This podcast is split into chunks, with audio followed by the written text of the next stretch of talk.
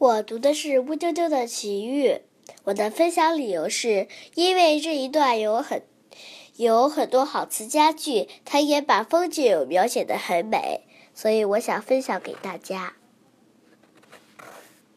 尾声，告诉我该到什么地方去追寻？追寻的心在晴空里展翅飞翔。我所爱的每一个人都是亲人，我愿用这一生为他们热情的唱歌。我去月亮那里采采银宝石，我去太阳那里采集金色的花朵，在宝石上以花朵牢记我的诗，让微风。传送去我献给你的歌，即使永远无法实现我的心愿，你绝对不会听到我频频的叹息。你会在朝霞里看到我的笑脸，你会在露珠里找到我的泪滴。我的诗只能去复数东去的流水，他最知道我的歌应当献给谁。赤云先生又过起回往昔的生活，每天清晨像吃早点一样，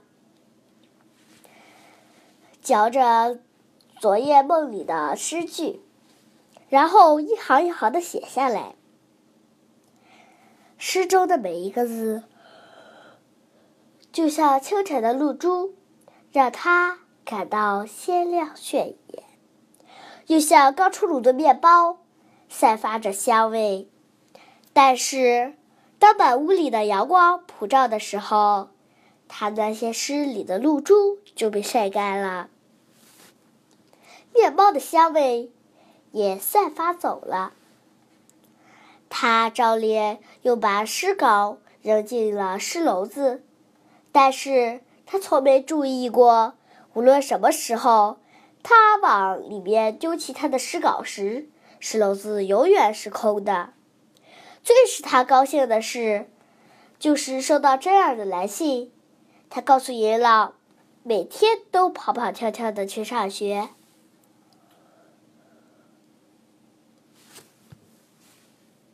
高高兴兴的和同学们相处。他变成了一个跑得最快的小姑娘。珍儿的妈妈也恢复了健康。银老并不孤独，伴随他生活的有他童年时代的玩具、旅游归来的纪念品、朋朋友的礼物、母亲的遗物，都让他生活超越了时空的限制，让他生活富生活富彩的这一天。早晨起床，他忽然发现。他的书桌上整整齐齐地摆放着厚厚的一叠诗稿，他一首一首翻阅着，又熟悉又陌生。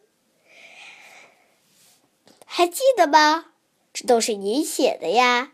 石篓子大声提醒着。那、那这些诗怎么都到你这儿呢？我是谁呀？我是石篓子呀！我有责任保护您的诗啊！银老被深深的感动着，他坐下来，开始阅读着这些早已被遗忘的诗稿，一首首写给母亲，写给可人，写给乌丢丢的诗，还有写那些山，写给田野。写给树林，写给小河的诗，都让他忆起往事，让记忆中的人又复活了。这些诗曾伴随他走过困顿的岁月，曾给他许过很多的愿景，许多梦想都在诗中如愿以偿。这些诗。应当回归那赋予他灵感的地方。月明之夜，李老手捧着他的诗稿来到河边。月光下的小河波光潋滟，一层层细泥般的浪花开放着。他把一页页诗稿撒到河面上，它们变成一朵朵白色的睡莲，随着流水渐渐飘向远方。手中剩下最后一叠诗稿了，他迟疑着。他突然听见往昔的自己在朗诵一首诗的声音，那只洞洞箫还在吹，流萤还在飞，草叶上的晨露，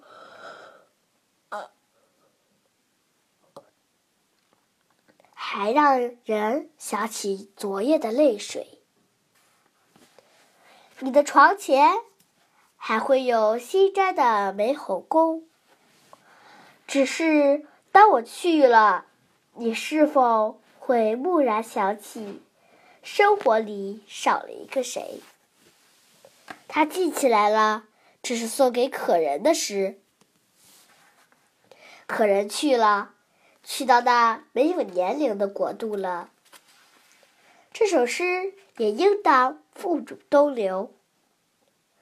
他把一页页诗撒进小河里。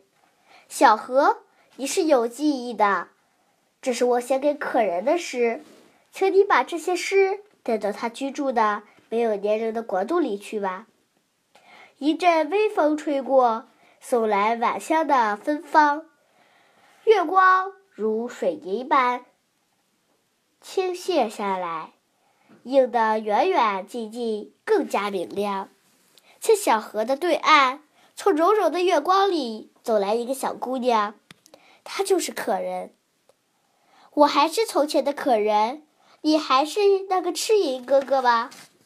你老了，我不该这么叫你。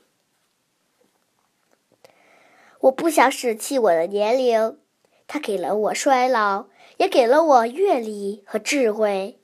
我感受过欢乐与悲伤，爱与被爱，这就是年龄老去的收获。对我这去的岁月，我毫无遗憾。忽然，漂浮在河面上的诗稿又随风飘扬起来，飘飘摇摇，纷纷扬扬，不像融化的雪。可人也随着升腾在如水里的月光，像鱼儿游在水中。